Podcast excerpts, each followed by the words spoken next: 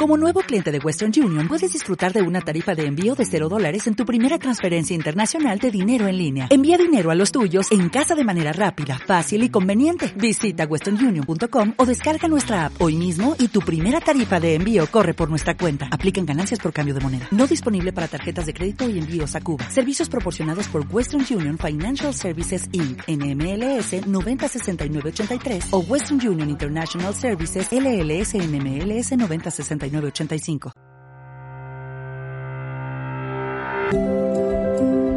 Dame Libros, un podcast de EDB.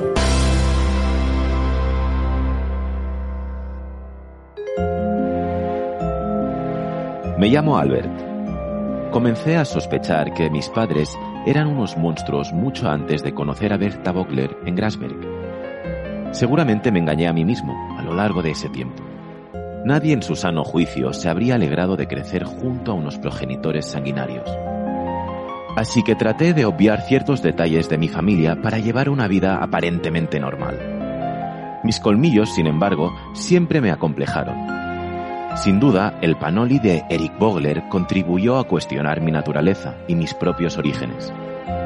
Si no hubiera sido por él, quizá no habría descubierto los demonios que me rodeaban, o lo habría hecho más tarde. Cuando nos reencontramos, habían transcurrido algo más de dos años. Dame libros. Bienvenidos a Dame Libros, un podcast iniciativa de la editorial EDB, en el que hoy de nuevo abrimos el espacio de la entrevista con una autora que tras vender más de 100.000 ejemplares, seguro que esta cifra ya se ha superado, con las ocho entregas de Eric Bogler, vuelve a dejar claro que la novela negra e inteligente es para los jóvenes sin duda y para un público más amplio. Ahora lo descubriremos. Beatriz Osés, bienvenida. Hola, muchas gracias. Y enhorabuena porque estás generando un enorme impacto con estas aventuras de este personaje del todo inusual, sin duda. Sí, bueno, eres muy amable. La verdad es que es un poco mi objetivo, ¿no? El hecho de que la gente se, anime a leer, se divierta leyendo, eh, pueda combinar el, humor con la intriga, con el suspense y que bueno y que de mis libros pues de alguna forma sirvan como puentes para llegar a otros autores y a otros títulos. Esa es mi, misión. Y, bueno la verdad es que tanto Eric Bogler como Albert Zimmer y ahora eh, Brian McNeil pues me están dando muchas alegrías Claro, exacto. La cosa va de personajes carismáticos, de héroes carismáticos, de protagonistas carismáticos, ¿no? Y en este aspecto hoy no hablaremos de Eric Bogler, aunque irá apareciendo seguro, porque tiene un fuerte vínculo con el eh, protagonista que hoy nos ocupa, ¿no? Y buen ejemplo de ello es Albert Zimmer, la primera entrega de esta nueva saga, vinculada, como no, pues como decíamos, a las, a las aventuras de este Eric Bogler, y que nace tras la petición, corrígeme si me equivoco, ¿eh? de uno de tus alumnos. Tú eres profesora también o lo fuiste en su momento. Cuéntanos, ¿cómo, cómo fue todo esto? Fue en una charla que di el, primer año cuando se publicaron los dos primeros volúmenes de la saga, una charla en un, en un, colegio y recuerdo que uno de los alumnos de cuarto de la ESO con los que estaba hablando me propuso realizar un, él, dijo un spin-off, yo entonces es que no sabía casi ni lo que significaba la palabra. Exacto. Eh, un spin-off de Albert Zimmer. Eh, yo, bueno, normalmente siempre suelo escuchar mucho a los lectores y mm, a mi padre, que es mi primer lector, entre otros, pero bueno, también a, también a Pasa el mejor filtro ahí, entiendo, ¿eh?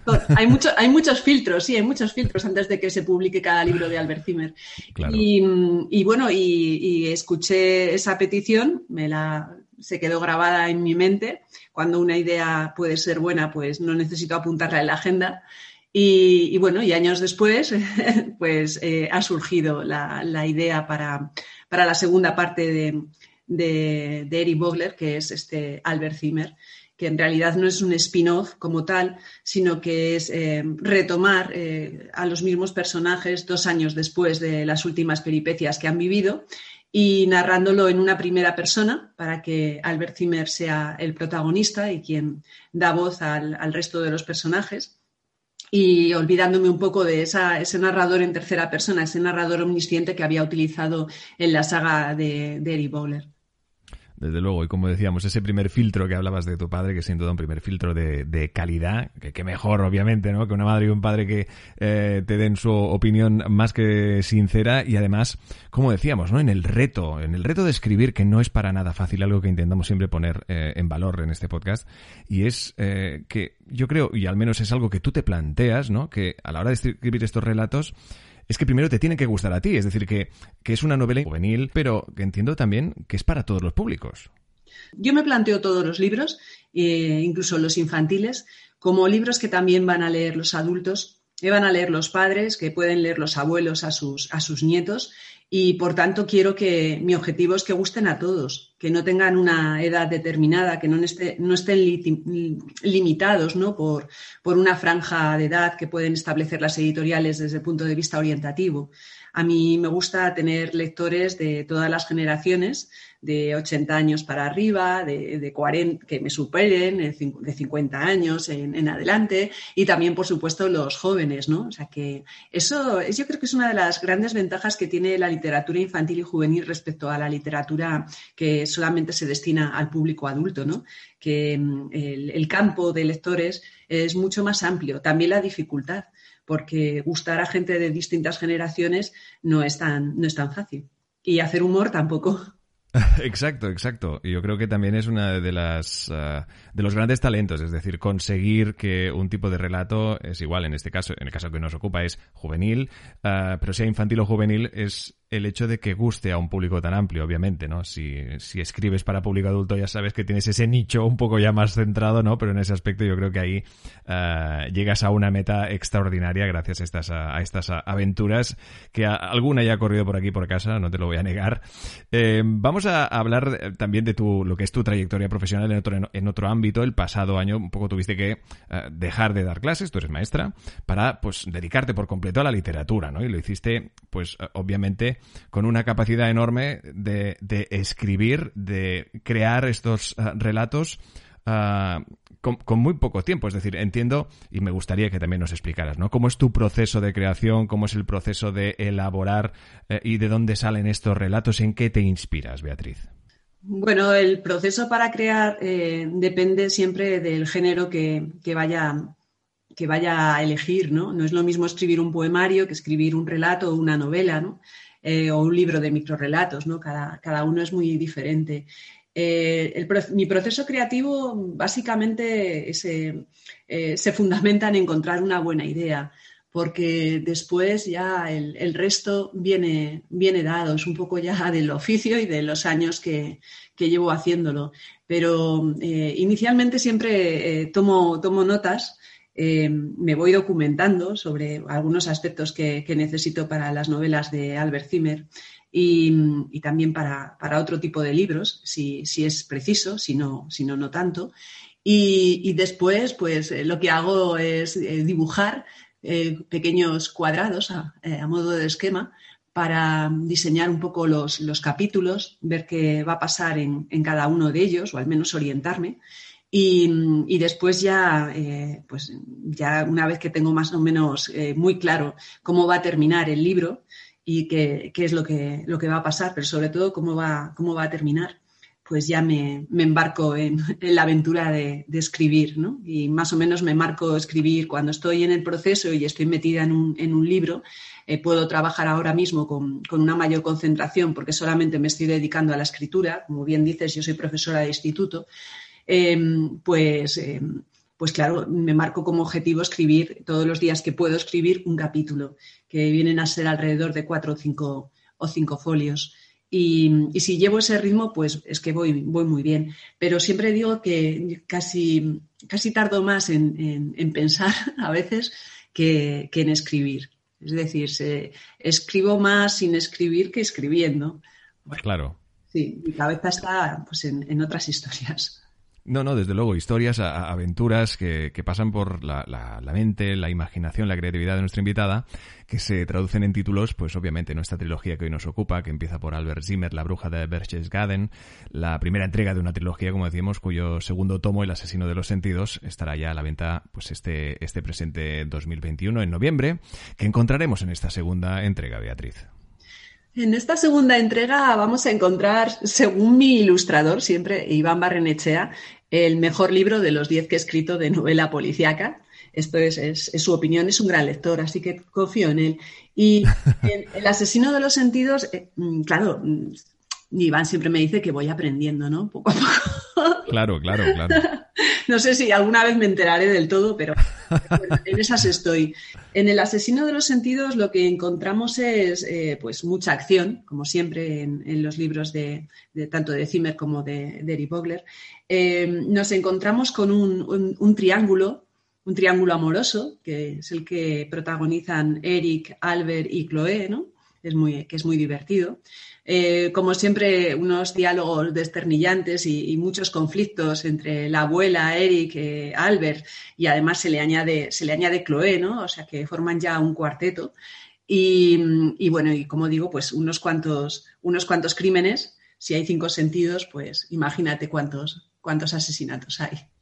Claro, exacto. Esa, esa es otra. Y comentabas la ilustración, ¿no? ¿Qué ilusión tiene que dar el ver representado en una imagen y que tú lo reconozcas, es decir, que, ostras, así me los había imaginado o incluso mejor de lo que ya hubiera llegado a, pensar cómo podrían ser estos personajes ilustrados de una forma maravillosa y que de alguna forma también ya, creo que te invitan a pensar en qué, en qué ambiente se mueven las historias, ¿verdad?, de estos personajes. Sí, creo que fue un acierto buscar, encontrar o a lo mejor fue la casualidad o el destino, eh, cruzarme con Iván Barrenechea. Yo le conocí a través de la, de la portada de una revista eh, de animación a la, a la lectura que, y, me llamó tanto la atención la, ilustración de la cubierta que, busqué el nombre del ilustrador, le, busqué en internet y pensé que algún día que, querría trabajar con él. Esto fue unos años antes de, Eric Bogler, un par de años antes me parece.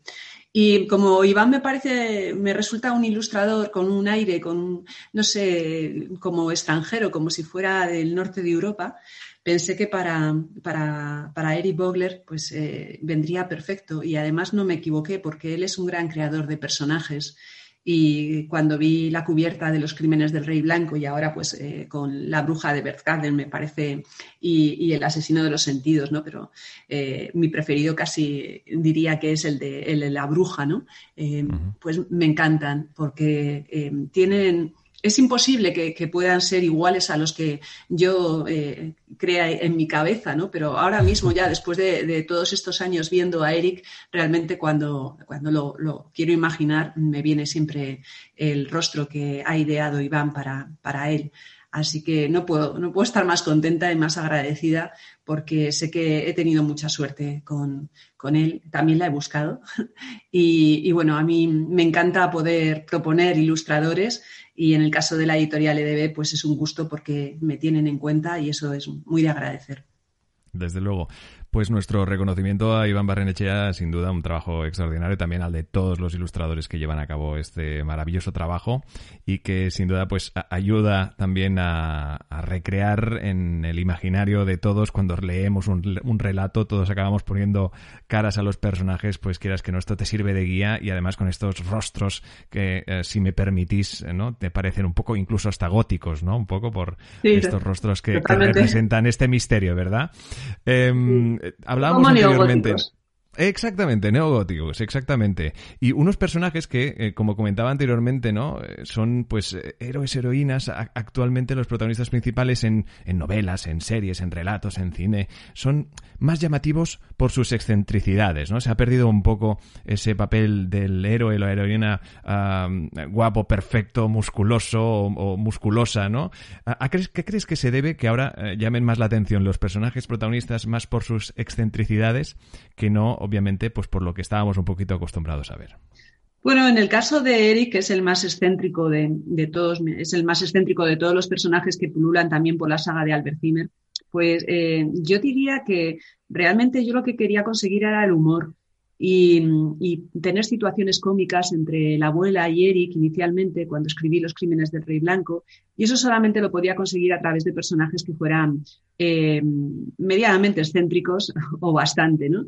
Eh, a mí me encantan dos películas que son Matar a un ruiseñor y, y Mejor Imposible, donde hay personajes, en el caso de Matar a un ruiseñor hay un personaje secundario que para mí sería Eric Bowler de pequeñito, muy friki y que bueno, que sería como el, el alter ego de, Truman Capote, de pequeño. Es un personaje muy sabelo todo, que va vestido, vestido con traje de referente, sí, sí, desde luego. Va vestido con traje de chaqueta. Y luego, en Mejor Imposible, para mí Jack Nicholson es escritor maniático con un trastorno obsesivo compulsivo.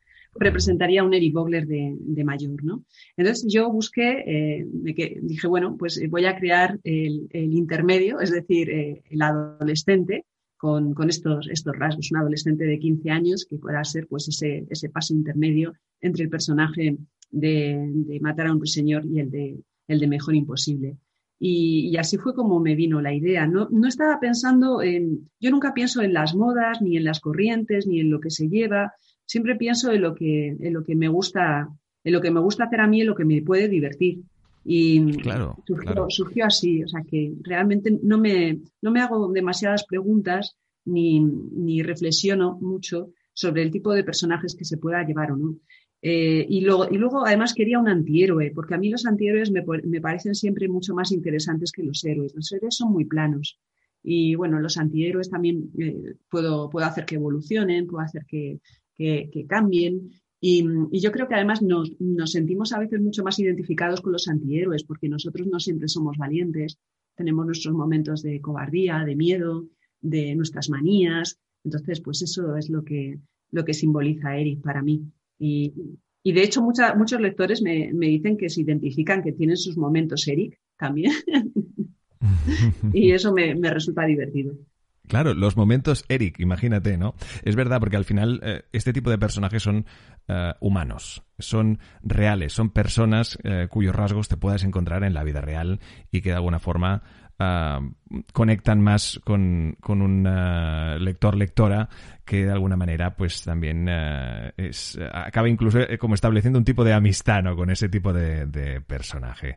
Entiendo, y es algo que no quería preguntarte, pero bueno, va, lo haré. Eh, entendiendo y como me cuentas que ah, hay mucho de ti en estos relatos. Es decir, esta, esta pasión, este disfrute a la hora de crear estos relatos eh, traspasa el papel y llega a los ojos de los lectores, por lo tanto ellos también disfrutan. ¿Ha llegado algún momento en el que alguno de estos personajes sea un poquito parecido a ti? Ya no hablo ni de Albert ni de Eric, pero que alguno, que haya una Beatriz os es por ahí, yo qué sé, que, mira, que, aparezca o que ayude o que vete a saber, ¿eh? Bueno, eh, sí, yo me proyecto en los tres bueno, incluso en los cuatro, me proyecto en, todos, los, en todos los personajes, en todos los personajes de todos mis libros.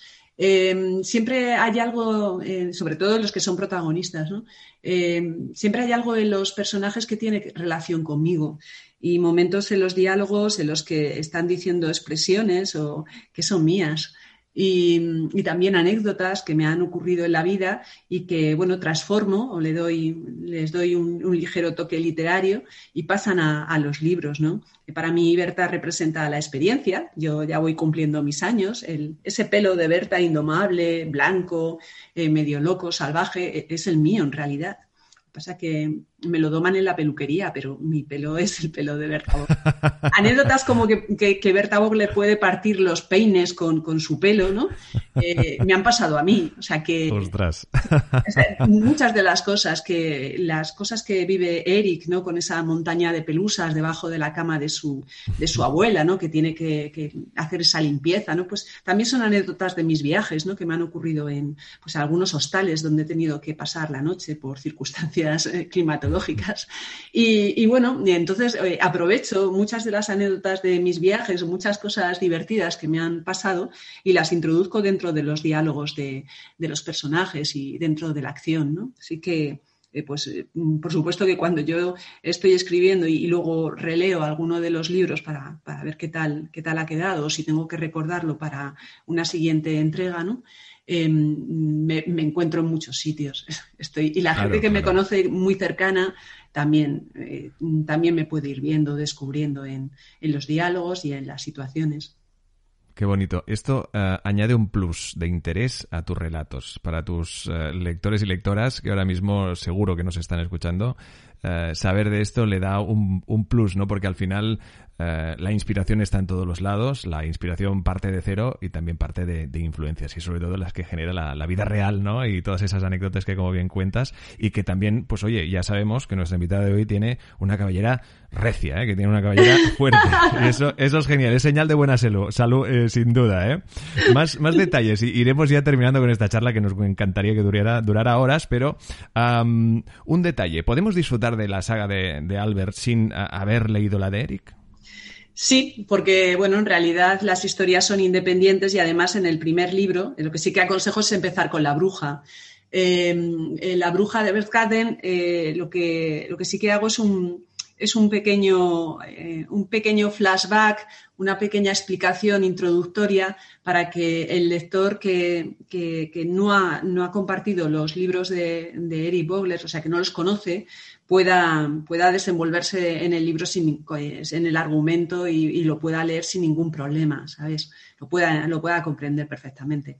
Obviamente, si, has leído los anteriores libros, entiendes mucho mejor determinadas situaciones o te, te, puedes reír más. Pero lo que es comprender el caso, como los casos son independientes, y también un poco familiarizarte con los personajes. Yo ya conozco lectores que me han dicho eso, que han comenzado con el primero de Albert Zimmer y no han tenido, no han tenido problema para, para continuar con la saga de, Zimmer. Y luego me han dicho que, irán a la de Eric. O sea que, bueno, que se puede hacer el camino de muchas maneras. Se puede comenzar con Eric Bogler y llegar a Albert Zimmer, comenzar con Albert Zimmer y, volver o, regresar a Eric. No sé, eh, depende de, los gustos del, lector.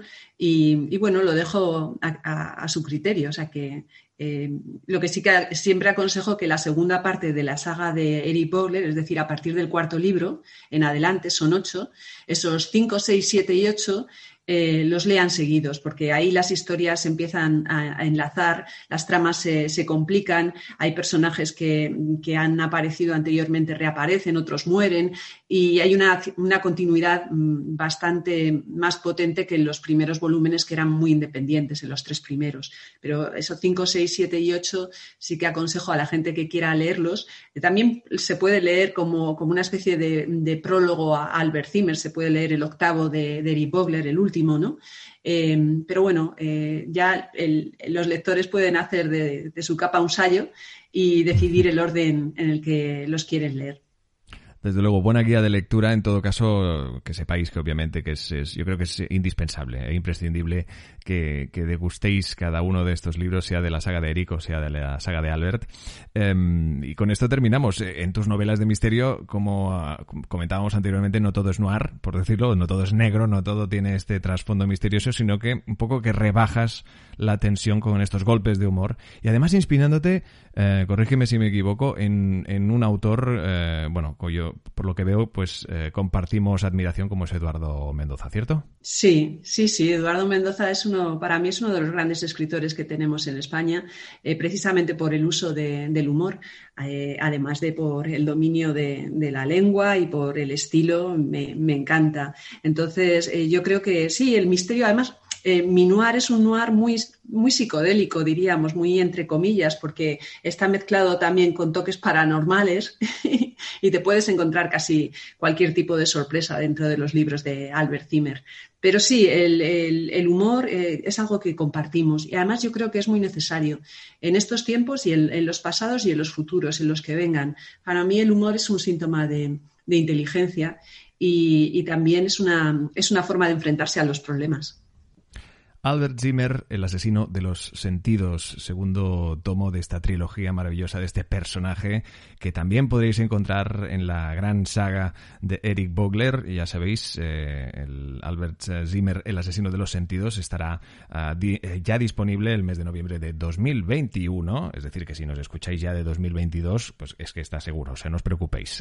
en este caso, no perdáis oportunidad de acercaros a vuestras librerías, a, a ir, pues obviamente, a conseguir un ejemplar de estas maravillosas aventuras de estos personajes que salen de la mente de una autora que ha generado un impacto inmenso en muchísimos lectoras y lectores.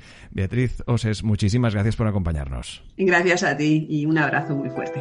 El cofre de cristal con los ojos de la primera víctima apareció en la plaza Romerberg a finales de enero. Alguien lo había depositado sobre los adoquines, junto a la fuente de la justicia. Dos globos oculares simbólicamente colocados a los pies de la escultura que representaba una figura femenina, armada con una espada en una mano y una balanza en la otra. La justicia se erigía poderosa frente al ayuntamiento de Frankfurt. Dame libros. Esta es la sinopsis del segundo título de la saga Albert Zimmer titulada El asesino de los sentidos, ya disponible en librerías. Hoy, gracias a la magia de los podcasts, tenemos el honor de hablar con sus protagonistas. Albert Zimmer o Ackerman, como prefieres que te llame Albert en este caso. Él es estudiante de criminología de la Universidad de Ámsterdam y futuro detective privado. Ackerman está bien, por favor. Gracias por invitarnos. Pues a ti por acompañarnos. Además, también nos acompaña Eric Bogler, heredero de la fortuna Bogler, quien ha ayudado a la policía a resolver múltiples casos de asesinatos y desapariciones. Bienvenido, Eric. Sí, sí. Para muchos soy un héroe en Alemania. Hace tiempo que llevo una vida normal y anónima en Nueva York. Mm, estoy concentrado en mis estudios de decoración, de interiores e historia del arte. Dirijo la fundación de mi tío Leonard Bogler. ¿Hay algún lugar en el que pueda dejar mi pie, Joden? Aquí hay una silla, ¿eh? Deja tu abrigo ahí. Por Dios, Zimmer. Sería un sacrilegio dejarlo en el respaldo de una silla. Una percha de madera sería lo ideal. Sí, sí, sí, claro, desde luego. Enseguida alguien de producción te, te facilita una. Bien, las aventuras que habéis vivido, los dos protagonistas que hoy nos acompañan, Eric Bogler y Albert Zimmer, eh, son sin duda innumerables. ¿Se puede decir que habéis tenido un año algo duro? desde luego, ha sido siempre toda una aventura. Te quedas corto, Zimmer. Yo diría que fue una desventura.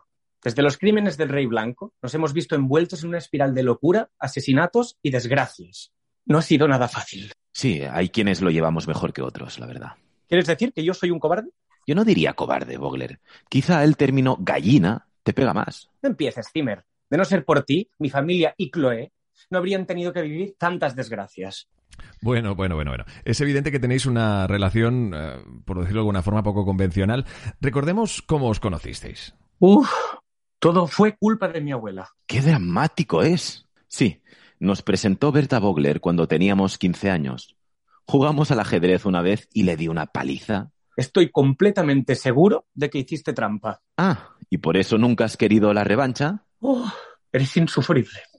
Bueno, tal y como escuchábamos hace unos minutos, el asesino de los sentidos os ha vuelto a reunir y os ha obligado también a trabajar en equipo. Hemos hablado con la escritora de renombre Berta Bogler, tu abuela Eric, y nos ha contado que en este caso eh, no habéis trabajado solos. No, eh, hemos contado con la ayuda de Chloe. No te atrevas a decir su nombre. Cuéntalo tú, entonces. Chloe me da sentido, me completa. En Chloe creo y a Chloe amo. Je t'aime, Chloe. En fin. Chloe estudia medicina forense en París y es una alumna brillante. Tiene un talento casi innato para las cosas de muertos.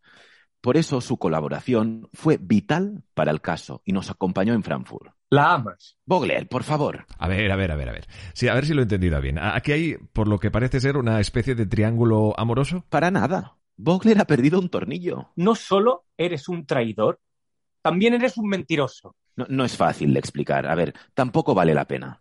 Claro, a, a, ver, viajáis mucho por trabajo, si no me equivoco. Habéis resuelto casos en Alemania, en Italia, Irlanda, hasta habéis pasado por España. Últimamente se podría decir que sí. Tuvimos que acudir a, a, un pueblucho en los Alpes de Baviera en las Navidades del año pasado para resolver un caso. Sí, eh, fue la muerte de unos niños, al parecer en manos de una supuesta bruja. Ese componente paranormal fue lo que nos involucró en el caso. Y este año, Frankfurt. Pero ya basta. No pienso involucrarme más. Quiero vivir una vida corriente, anónima disfrutar de la ópera, de los mejores museos y restaurantes en Nueva York, seguir lejos, muy lejos de toda esta locura. Veréis, le pasa factura a mis nervios. Sí, pobre, se desmaya con facilidad. No puede pasar el día sin sus pastillitas de valeriana. Nunca ha sido decisión mía involucrarme en ninguno de los casos que hemos resuelto. Veréis, a Bogler le persigue la desgracia se mete en líos con la misma facilidad con la que se cambia de ropa. Y créeme, se cambia de modelito muchas veces al día. Ahí es donde entramos su abuela y yo, siempre salvándolo de la muerte. No te necesito, ni a ti ni a nadie. Eso dices siempre. Respondiendo a tu pregunta, inicialmente viajábamos por placer, por asuntos personales. Pero como Vogler es un imán para el drama, acabamos en muchos embrollos y le acabamos cogiendo el gusto. Habla por ti. De acuerdo. Al menos en mí despertó el interés por la investigación y la criminología. Sí, a propósito o no, habéis eh, sin duda contribuido a desenmascarar muchos criminales y sin duda también esos de admirar. Vuestra última aventura juntos, El asesino de los sentidos, acaba de estrenarse en todas las librerías. ¿Qué nos podéis adelantar? Como habéis oído antes, en Frankfurt apareció un cofre de cristal con los ojos de una víctima. Alguien lo había dejado junto a la fuente de la justicia. El cuerpo de la mujer asesinada fue hallado ese mismo día, un poco más tarde, cerca del río Main. El cadáver yacía tumbado boca arriba sobre la hierba con las dos cuencas de los ojos vacías y el rostro cubierto de regueros de sangre coagulada. Pensé, al ver la fotografía que nos mostraba el comisario, que el rojo de la cara hacía juego con su abrigo y sus zapatos de tacón. Quizá aquel absurdo pensamiento no se me habría pasado por la cabeza de no conocer a Vogler y su perpetua obsesión por la moda. A ver si va a ser culpa mía que tengas una mente tan macabra, sádica. No, no, no es así, no es así. En fin, Ah, la fallecida presentaba el cuello torcido hacia un lado. Daba la sensación de que se la hubieran colocado con delicadeza para que mirara en dirección al río que atravesaba la ciudad. De acuerdo con el informe forense, la mujer había recibido una puñalada en el corazón y a posteriori el criminal le había arrancado los ojos. Teníamos que averiguar por qué lo había hecho. La víctima mostraba además varias marcas de cuerda alrededor de sus muñecas. Dedujimos que el asesino la había maniatado mientras ejercía su particular ritual. A pesar de sus esfuerzos, la policía científica no había descubierto a ningún testigo, a ninguna huella, ninguna pista, ningún resto biológico en la muerta o en la escena del crimen que pudiera descubrir a su autor. Tampoco había signos de violencia sexual ni de robo. Lo único que encontraron en uno de los bolsillos del abrigo de la víctima fue un papel con un mensaje. Para Frau Berta Vogler. Justitia Virtutum Regina Est. Latín. En castellano para Frau Berta Vogler. La justicia es la reina de las virtudes. Una frase de Cicerón. Fue por eso que los investigadores nos llamaron a Frankfurt. Por lo visto, el asesino quería que Berta se ocupara personalmente del caso. Mi talentosa abuela, escritora de novela negra, fue la inspiración de un asesino en serie. En fin, no podemos contar mucho más. Hoy hemos tenido ocasión y también gracias a la magia del podcast de descubrir el segundo título de la saga de Albert Zimmer titulada El asesino de los sentidos, de la mano de sus dos protagonistas, Albert Zimmer y Eric Bogler. Muchísimas gracias a los dos por acompañarnos. Muchísimas gracias por invitarnos, un placer. No puedo decir lo mismo. Adiós. Gracias. Debo marcharme ya o perderé el próximo vuelo a Nueva York. Hasta nunca, Zimmer. Eso ya lo veremos.